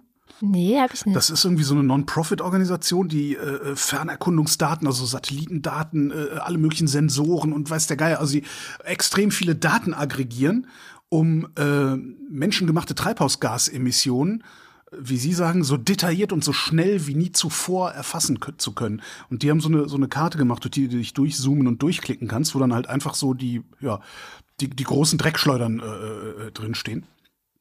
Und ich habe mich da ein bisschen verzettelt, weil du, da gibt es total viele interessante Dinge zu sehen, die wir irgendwie so gar nicht so auf dem Schirm. Also zum Beispiel, wusstest du, wusstest du, dass in der Nähe von Bremen Erdgas gefördert wird? Nee, das wusste ich wirklich nicht. Äh, denkt man, ich hatte jetzt gehofft, dass ich dich irgendwie überraschen kann mit, ja, das weiß doch jeder. also, genau, nee. Aber nein. Ich hab, ja, natürlich wird in Deutschland Erdgas gefördert, aber so Ja. richtig drüber nachgedacht hat man ja, denkt man, ne? So, Mhm. und, und äh, auch, was fand ich auch spannend, zu den größten Dreckschleudern im Land gehören. Mal gucken, ob du Mhm. drauf kommst. Ähm, Zementwerke. oh. Und es Ja, gibt nicht doch. wenige Zementwerke in Deutschland. Aber, äh, Auch sowas, wo man sich irgendwie, ja. Also sämtliche Flughäfen zählen zu den großen Dreckschleudern, ähm, weil Mhm. denen die Spritverbräuche ähm, der Flugzeuge zugerechnet werden. Was ich eigentlich auch ganz cool finde, weil darüber könnte man dann auch tatsächlich äh, äh, Steuern, ach nee, Steuern darf man ja nicht sagen, das ist ja ganz, ganz böse, äh, Klimaabgaben ähm, erheben. Sehr krass auch. Rund um Köln, in Hannover, im Ruhrgebiet, in München, in Frankfurt und ein paar mehr Städten sind dermaßen viele Autoabgase, dass sie es in die Karte geschafft haben. Also die haben jetzt nicht jede Emission genommen, sondern nur die großen. ne? In Italien siehst du Emissionen von Reisfeldern, weil die so viel Methan ausstoßen. In Frankreich in, und in Großbritannien äh, äh, siehst du Getreidefelder, weil die so viel Kunstdünger benutzen da. Krass, also wirklich total krasse Karte, also macht richtig Spaß. Also wer keinen Bock hat, sich in diese Kongo-Scheiße einzulesen, äh, kann sich ja ein bisschen durch diese Karte durchklicken übers Wochenende. Das ist nicht ganz so äh, äh, ätzend. Und da habe ich noch was Schönes gefunden, und zwar 20 Mythen über Wärmepumpen. Yay. Ich wollte, also was jetzt eigentlich, ne, gibt ja immer wieder diese Erzählung, das geht im Altbau nicht, das geht nur mit Fußboden, es stimmt ja alles nicht. Also das ist auch, äh, es ist auch sogar wissenschaftlich, Fraunhofer hat ja eine Studie gehabt letztes Jahr, äh, das ist alles widerlegt, das erzählen sie sich halt nur am Stammtisch und, und, und, und so. Ähm, was ich so bemerkenswert fand, ist, dass diese 20 Mythen über Wärmepumpen, die werden entlarvt im Fokus. Oh, siehst du mal. Und, und den Fokus, den finde ich ja eigentlich eher so ein bisschen verdächtig, ne? Ja, Und da habe ich aber gedacht, okay, wenn selbst dieses Blatt hingeht und Mythen entlarvt mit der Wärmepumpe, die mit der Wärmepumpe zusammenhängen, habe ich gedacht, dann lasse ich den Link auch mal hier. sehr gut. Ah, da sind wir schon mitten im Thema des Limericks der von vor zwei Wochen. Weißt du noch, worum es ging? Äh, ja, weil ich natürlich einen Limerick rausgesucht habe, Ja, den ich natürlich. vortragen. Es ging um Technologieoffenheit. Technologieoffenheit. Und hier kommt der wunderbare, es ist mehr als ein Limerick dieses Ui. Mal, von unserem Wochendämmerungspoeten Jens Ohrenblicker. Wochendämmerungspoesie. Limericks aus dem Papierkorb des Weltgeschehens. Sie hören einen Wahlwerbespot der Freien Technologieoffenen Partei. Ein Kühlschrank mit FCKW. Auf dem Feuer ein Kessel mit Tee. Die Glühbirne wärmt, das Faxgerät lärmt. Das Gute, es bleibt. FDP. Super, boah, super. Entschuldigung, FTP. Dass man da, dass ich da nicht drauf gekommen bin, warum ich da nicht drauf gekommen bin, das ist ja peinlich. FTP, ja. Ich, es ist jetzt leider nicht mehr zu toppen, irgendwie. Schwierig, schwierig. Heute ist schwierig für den Rest. Aber Sie ich habe haben, den von Axel mitgebracht. ja, Äh, beim Thema Technologieoffenheit reden recht schnell, recht viele, recht gescheit. Doch ich sage es hämisch und auch bisserl bämisch. Wer heit E-Fuels kauft, ist morgen bereit. das hast du schön gemacht. Ich ähm, konnte mich nicht entscheiden zwischen Captain Seema und äh, Sören, aber weil Sören die letzten beiden Male schon hier vorgelesen wurde, nehme ich Captain Seema. Herr Wissing sagt, bleib doch mal offen. Darauf Habeck, Mann, bist du besoffen? Auf uralte Technik zu setzen, das rächt sich. Doch Wissing sagt, lass mich doch hoffen. Hm. So, Thema heute. Oh, Oh, oh, oh, oh, oh, oh, oh. oh, oh, oh, oh. Schwierig, hä? Oh, oh, ich weiß es nicht. Ostern. Ostern, Irgendwas mit Ostern? Karfreitag. Weil ist doch Ostern. Karfreitag, äh, Ostern. Karfreitag ist Jesus am Kreuz für unsere Sünden gestorben, was er gar nicht ist. Hat sich da eigentlich schon mal jemand Gedanken darüber gemacht? Jesus ist, ich meine, der ist ja gar nicht, der ist ja wieder aufgestanden. Das heißt, warum erzählen die uns immer, dass der gestorben wäre? Das ist doch gelogen. Ja, aber irgendwann fährt er ja doch in den Himmel oder so. Mit so einer Kutsche. So Tut. Wie, wie, der, wie der Weihnachtsmann mit Ähm. Rentieren? genau. Habe ich jetzt was verwechselt? Hat Jesus, beides Jesus Rentiere. Tun Ja, ja, genau. Oder? Und, Jesus hat dann so eine rote Nase und ist mit Rentieren äh, zum Himmel. Nee, die rote Nase hat natürlich der Rudolf. Der Rudolf. Okay, aber Ähm. ich fände, äh, wir können ruhig mal Witze oder Limericks sind ja, es sind ja keine Witze. Wir machen uns nicht Nein, über Religion lustig, sondern Nein, wir, nein, wir produzieren Kunst Genau. zu Religion. dahin, mich über Religion lustig zu machen. Aber, aber was ist denn jetzt das Thema für den nächsten Limerick? Ja, warum nicht Ostern oder Karfreitag? Also können wir ja so ein bisschen Ka nee, wir nehmen lassen. Karfreitag. Das, Karfreitag. ist, das ist politischer auch. Ja, es wird auch immer heiß, heiß diskutiert, dass man heute nicht tanzen darf. Ich weiß auch nicht, ob wir in dieser Oh, Sendung lachen oh. dürfen. Unterhaltung zum Beispiel. Es gibt ja ein Unterhaltungsverbot, ein richtiges auch. In manchen Bundesländern. Ich habe jetzt nicht nachgeguckt. Okay. wie es in Berlin ist. Ist also völlig, hält sich da irgendjemand dran? Also da halten sich da sowieso nur Katholiken dran. Nee, Katholiken sind am, immer am Feiern. Protestanten halten sich da dran. Also ich weiß jetzt Wer- nicht, wie verboten es ist, aber es ist wahrscheinlich verjährt. Ich war vor langer Zeit mal auf einer Party, die ja an Karfreitag stattgefunden hat, mit dem Motto Jesus ist tot. Ja. Das war halt eine Atheistenparty. Also Ja. ist wirklich schon lang genug her. Braucht mich keiner irgendwie anzuzeigen oder so. Aber ich kann mir überhaupt nicht vorstellen, wird das, wird das durchgesetzt? Ich habe noch nie, ich habe ehrlich gesagt noch nie danach geguckt. Ich habe mich da äh, häufig drüber amüsiert, aber noch nie danach geguckt, ob dieser Quatsch tatsächlich durchgesetzt wird oder ob das nur sowas ist, wo man sich dann darüber aufregt in sozialen Medien. Ich habe eine Theorie. Mhm. Ich wette, in Bayern wird es durchgesetzt und in Berlin nicht. hm, könnte natürlich sein. Naja, kommen wir zum Börsenticker. Montag, Schwacher Wochenstart für Tech-Werte.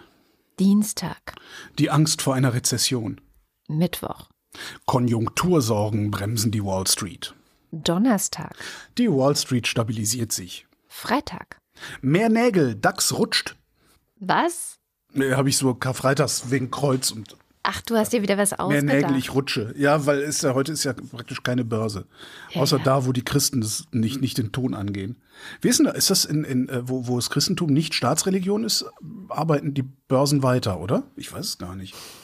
Ja, warum auch nicht, ne? Also jetzt so, weiß nicht, Japan oder so? Warum sollte da Ich weiß nicht, irgendwie... was haben die denn für eine. nee, weiß ich Warte auch mal, nicht. der Nikkei-Index. Gucken wir mal. Der Nikkei-Index. Nikkei 225. Ja, Heute 27.518,31. Nochmal sicherheitshalber auf den DAX gucken. Der DAX, ne, den gibt's heute auch. Anscheinend. Ja gut, das stimmt. Ja, vielleicht haben auch nur, vielleicht haben auch nur die, die, die äh, äh, Börsenreporter und Reporterinnen heute frei und darum sieht's so aus, als würde nichts passieren.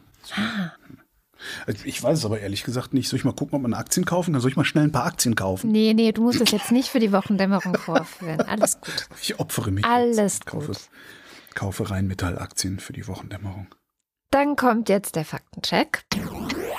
Heute wieder mit Nando Höverscheid. Hallo Nando. Ja, hallo. Was hast du denn noch finden können in den vergangenen drei Stunden, was du gerne ergänzen oder korrigieren würdest? Mhm, ja, ein paar Sachen. Ich würde gerne noch mal kurz erstmal erklären diesen Leak der geheimen Dokumente zur Ukraine, weil ich diese Nachricht nicht so ganz gut verfolgt habe und vielleicht geht es ja anderen auch so und ich würde gerne einmal noch mal deutlich machen, also es sind erstmal grundsätzlich authentische Dokumente. Also wenn wir jetzt so viel darüber reden, irgendwie ist das vielleicht eine russische Propagandaaktion. Also die US-Regierung sagt, das sind authentische Dokumente, äh, geheime Dokumente ursprünglich und es handelt sich dabei zwar nicht um Schlachtpläne, aber es werden zum Beispiel Zahlen zu Munitionsverbräuchen in der Ukraine genannt oder auch Trainingszeiträume ukrainischer Brigaden, die also auch teils von Deutschland oder den USA und so weiter eben ausgebildet werden und jetzt vielleicht bei der Offensive zum Einsatz kommen könnten, die ja erwartet wird. Und diese Vermutung, dass da Zahlen geändert wurden, das wollte ich gerne noch einmal konkret machen, weil die New York Times zum Beispiel, die nennt das, worum es da geht. Da wird auch deutlich, warum man vermutet, dass Russland vielleicht da manipuliert haben könnte und das dann veröffentlicht haben könnte. Also im Leak äh, ist in diesen Dokumenten von 17.000 getöteten russischen Soldaten bisher im Konflikt die Rede und mehr als 71.000 getöteten Ukrainern. Und westliche Beobachter gehen ja aber weitgehend übereinstimmend davon aus, dass es rund 200.000 Tote auf russischer Seite sind und mehr als 100.000 auf ukrainischer Seite sind. Also einerseits sozusagen dieses Ungleichgewicht, dass halt viel mehr Ukrainer äh, angeblich äh, umgekommen sein sollen, aber eben auch generell die Zahlen viel zu niedrig sind, spricht also dafür, dass da vielleicht Russland dran war. Es gibt aber wiederum unter russischen Militärbloggern äh, Stimmen, das hattet ihr jetzt noch nicht erwähnt, die vermuten wiederum die USA oder Ukraine selbst dahinter und sagen, ja, das könnte genauso gut ein Versuch sein, quasi durch falsche Zeitangaben und so halt unsere militärischen Geheimdienste in die Irre zu führen, was die Pläne der Ukraine angeht. Äh, was stimmt, wird sich wahrscheinlich erst im Rückblick zeigen, aber mhm. ähm, ich habe da nochmal den Artikel aus der New York Times für Leute, die das genauer interessiert, als Share-Link in die Shownotes gepackt. Wunderbar, danke dir. Dann möchte ich weitermachen mit der Thematik China und dem Staatsbesuch äh, Macrons und von der Lions und auch der Frage, wie nah sich jetzt Russland und China sind. Da gab es nämlich, das hattet ihr nicht erwähnt, interessanten Kontext zu, noch vor dem Staatsbesuch. Nämlich hat ebenfalls die New York Times ein Interview führen können mit dem chinesischen äh, Botschafter, der also äh, China bei der EU direkt vertritt. Und der hat unter anderem, der hat ein paar interessante Sachen gesagt. Unter anderem die, äh, sagte er, die gemeinsame Erklärung Putins und Xis von grenzenloser Freundschaft zwischen den Ländern, das sei ja lediglich Rhetorik gewesen. Man habe Russland keine militärische Hilfe geleistet und erkenne die Annexion russischer Territorien nicht an. Dass Xi bisher mit Putin, aber nicht Zelensky gesprochen habe, sei nicht entscheidend. Xi sei sehr beschäftigt. Mhm. Ähm, fand ich auch ein bisschen äh, ja, kurios formuliert. Hm, grundsätzlich möchte ich äh, hier mal auf die Seite Decoding China hinweisen. Die erklärt auch auf Deutsch mit fachlicher Expertise Grundprinzipien chinesischer Politik.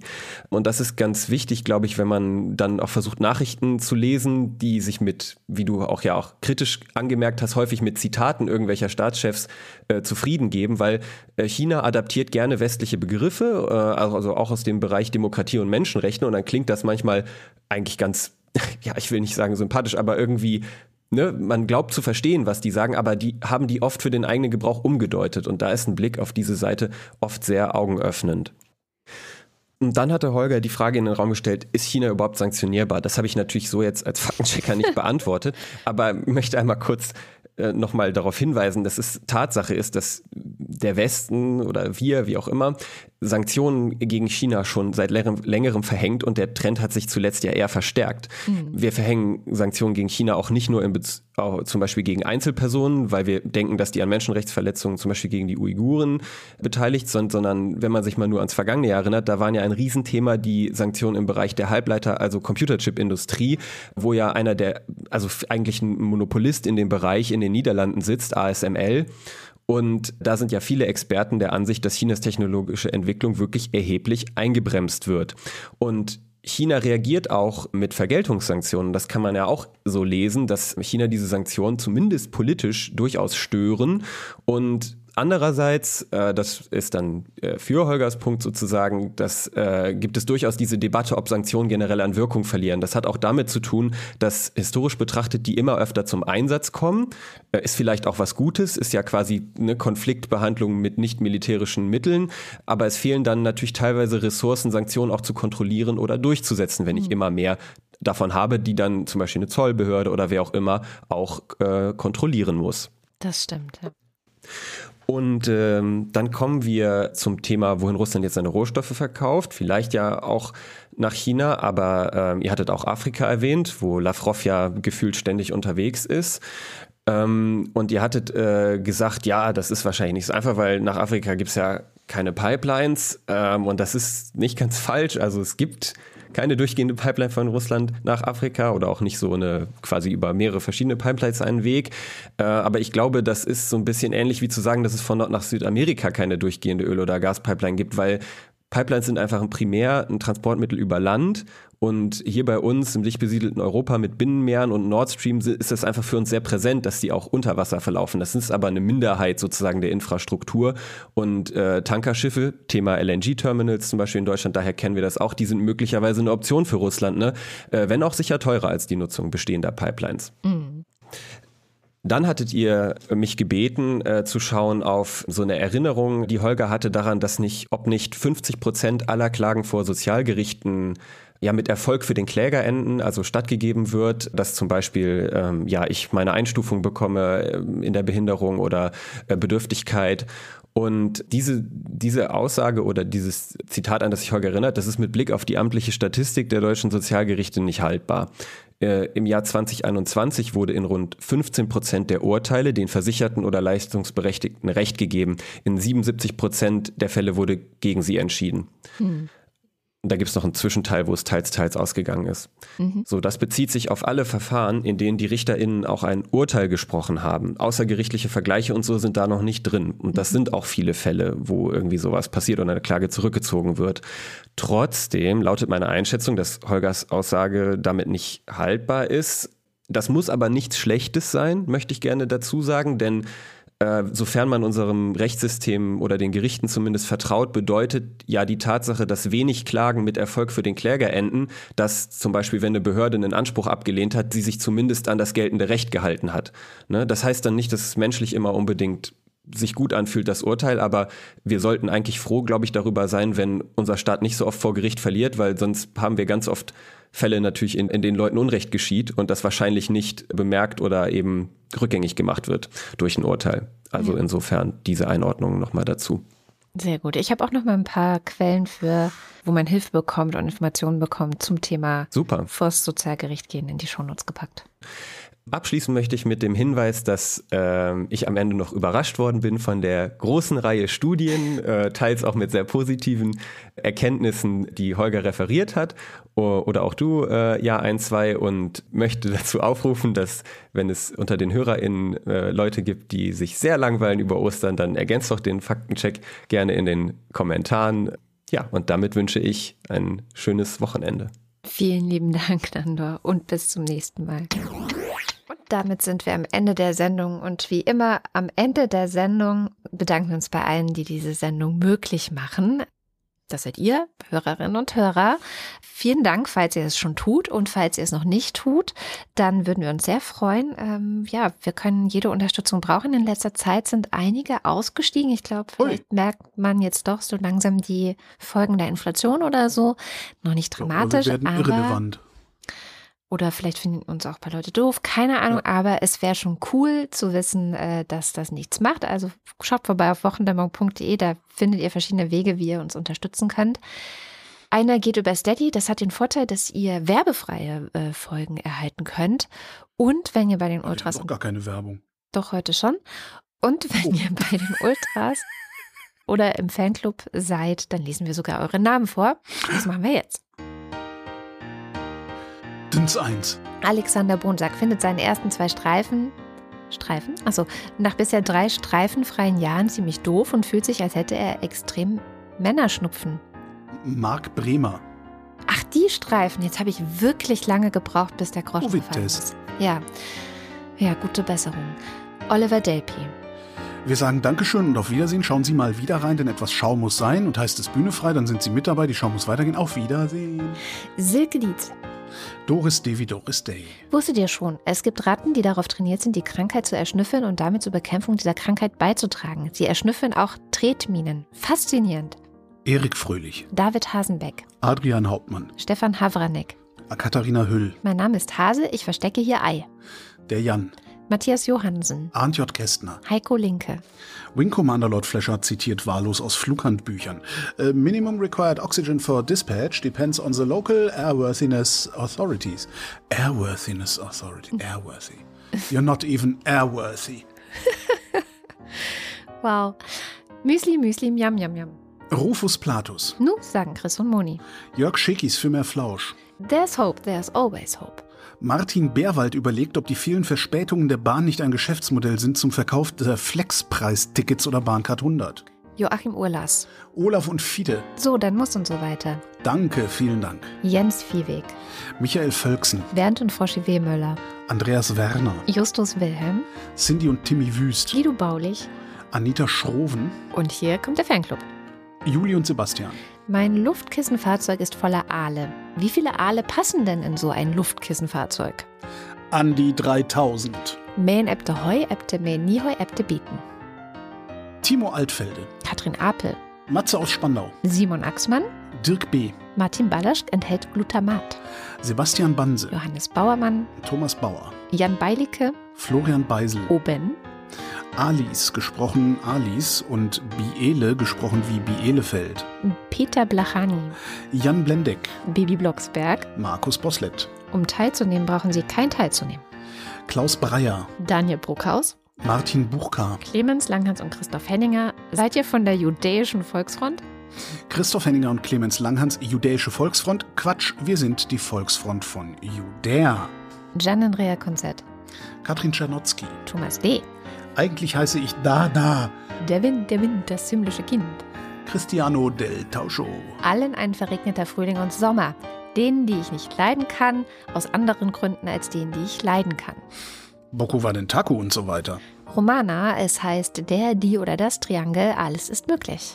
Ich möchte doch einfach nur hier sitzen. Jan und Steffi empfehlen euch Time is Up von Marc Benecke zum Beispiel auf YouTube. Sebastian erinnert an äh, Theodorus Bulgarides.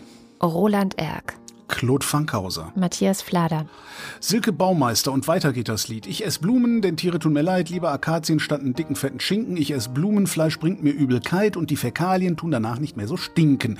Vielleicht ein Vorteil bei einer Trockentrenntoilette. Oliver Förster. Der Fotzibär. Lucy fragt sich, warum immer noch so viele auf Twitter sind. Olli Frank. Der Freibierfried, Andreas Freund. Marcella Frick, Mariana Friedrich. Mareike Geib, Der Gotti. Jörn Anne Göttich, Bärbel Grothaus. Miriam und David grüßen Samson. Sally der Pinguin grüßt alle, die sie kennen. Lady de Winter grüßt die Prinzessin. Kati grüßt Joni. Ricardo Guatta, F&H. Annika H., Simon Hägler. Antje Hanuschka. Silke Hartmann. Lars hat das Gefühl, dass seine Depression die angemessene Reaktion auf die Gesamtsituation ist. Der Alexander Hauser. Jan Heck, Sven Hennissen. Hans Herbst, Ralf Herbst. Tobias Herbst, Katharina Herbst wie Klimawandel. Paul Hilbert, Nils und Hilke. Holden Hiscock, Ich überlege, was das für ein Wortspiel ist und ich komme nicht drauf. Benjamin Hupp. Lola, gehst du einkaufen? Ich brauche Shampoo. Mein Name ist Lose, ich kaufe hier ein. Anja und Jan, immer noch in Bielefeld.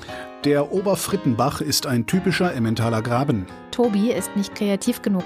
Tobias Johannes. Philipp Kaden, Arne Kamola. Kamikazi, Tim Klausmeier. Oliver Kleinert, Alexander Klink. Oliver Koch, Felix, der jetzt wegen Schlafmangel koffeinfreien Kaffee trinkt. Jessica Kugoy, Thomas Kohler. Markus Krause, Magali Kreuzfeld. Felix Kronlage Damas, Pia Kronkquist. Thomas und Corina, Oliver Krüger. Oliver Kohlfink, Fabian Lange. Rhabarber Barbara hat ihre Geschichte schon vor längerer Zeit zu Ende erzählt und ist aus Unterhaltungsgründen noch etwas geblieben. Hey Silke, Bio ist für mich Abfall. Liebe Grüße vom Andy. Detmar Liesen, Nico Lindär. Florian Link, Mein Name ist Ipsum Lorem Ipsum. Sabine Lorenz, Sabine Lorenz Ipsum. René Ludwig, Ich weiß nicht, warum ich das so lustig finde. Ich weiß es überhaupt nicht. Äh, Robert Mannig. Lars Mertens, Martin Meschke. Nevermind, Johannes Möller. Die Mulle, You are heavy on the woodwind, my lovely Mr. Singing Club. Celine Neubich, Thorsten W. Noll. Bernd Nossem, Edu Opferkathole. Boris Perner, Silke Plachetta. Nils Planthold, Josef Porter. Sebastian Quapp, Axel Rasmussen. Florian Rempel, Miriam Richter wieder Henker. Marc Riese, Anna Roth. Sven Rudloff, Der Schommi sagt Danke. Jürgen Schäfer, Christian Schmidt. Janine Schöne, Susanne Schulze. Dirk Schumann, Hallo, ich bin Troy McClure und so weiter. Chip, Chip und Tap und so weiter. Handle nur nach derjenigen Maxime, durch die du zugleich wollen kannst, dass sie ein allgemeines Gesetz werde. Silvio Berlusconi. Abracadabra, Hokus, Krokus, Luxus, Luxus, Simsalami, Bim. Markus und Julia sind Fans der Wochendämmerung, genau wie Birgit Sobis, der Kopf ist nicht zum Nicken, sondern zum Denken da. Christian Steffen. Blasenstein, Ein Wochendämmerungshörerinnen-Treffen wäre richtig Neißenstein. Pommesstein, Thomas Stein, Yogi Löw verabschiedet Rotrutz und Dank der und so weiter Stein. Sabine Stern, Suse und Martin Stöckert, Günther Stück, Claudia Taschow, Potz 1000. 19, Somebody once told me the world is gonna roll me. Moritz Timm. Mr. Tipp. Hans freut sich über die Existenz von Andrea und der Wochendämmerung. Da hinter dir ein dreiköpfiger AfD und so weiter. Und Anna und Gregor sind hocherfreut, denn sie Gehen am Sonntag mit Priscilla und Gwyneth Mothworth Ostereier suchen und trinken inzwischen schon mal den einen oder anderen Eierlikör. Mmh, Eierlikör ist auch geil. Und enttäuschend. weil man denkt immer, man kriegt ein geiles Vanillegetränk Ja. und am Ende ist es doch bloß Fusel. Außer man macht den Eierlikör auf Basis von Rum. Dann schmeckt es tatsächlich ein bisschen wie ein geiles Vanille und eigentlich ziemlich gut. So müde und so hellwach. Sebastian und Henry. Ich bin Brian und meine Frau ist auch Brian. Martin Unterlechner. Jan van Finkenreue, Henning Feller. Audra Fischer, Schneepflüge, Vogel für Winterdienst überhaupt nicht geeignet. Schneepflüge. Schnepf, Schnepf, Schnepflüge. Ah, oh, wow. Hui, da hätte ich jetzt aber auch, also, puh, Jannik Völker. Je öfter eine Dummheit wiederholt wird, desto mehr bekommt sie den Anschein der Klugheit. Voltaire, dem Entdecker der Luftspannung. Stefan Wald. Andreas Waschk. Entschuldigen Sie bitte, geht es hier zum Weltuntergang? Martin Wittmann. Tobias Wirth. Nico, Nico Erfurt. Jetzt nicht mehr im Fanclub, sondern per SEPA. Jennifer Herbert. Anja und Bruno Kirschner. Anja und Georg mit dem kleinen Knusprig.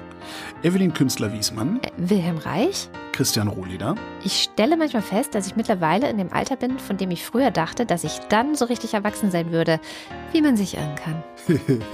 ja. Matthias Thome. Thomae. To, to, Ich will aus Thomas E. denken, ja. Thomae. Aber Fam- müsste da nicht ein Trema über dem E stehen? Wahrscheinlich, vielleicht, ich habe keine Ahnung. Familie Felten und Knecht. Jenny Wiegand. Und Christoph Ziesecke. Vielen herzlichen Dank. Ja, vielen herzlichen Dank. Kein Sparen, kein Nix. Ach so, äh, was, was, wo- worüber habe ich denn zuletzt gejammert? Was will ich denn haben? Ähm, Türmchen. Türmchen, Türmchen. Kastenwagen mit Türmchen. Ich spare auf einen Kastenwagen mit Türmchen. Ja, das sieht bestimmt nett aus. Freuen sich die anderen. Das war die Wochendämmerung vom Freitag, den 7. April 2023. Wir danken für die Aufmerksamkeit. Tschüss.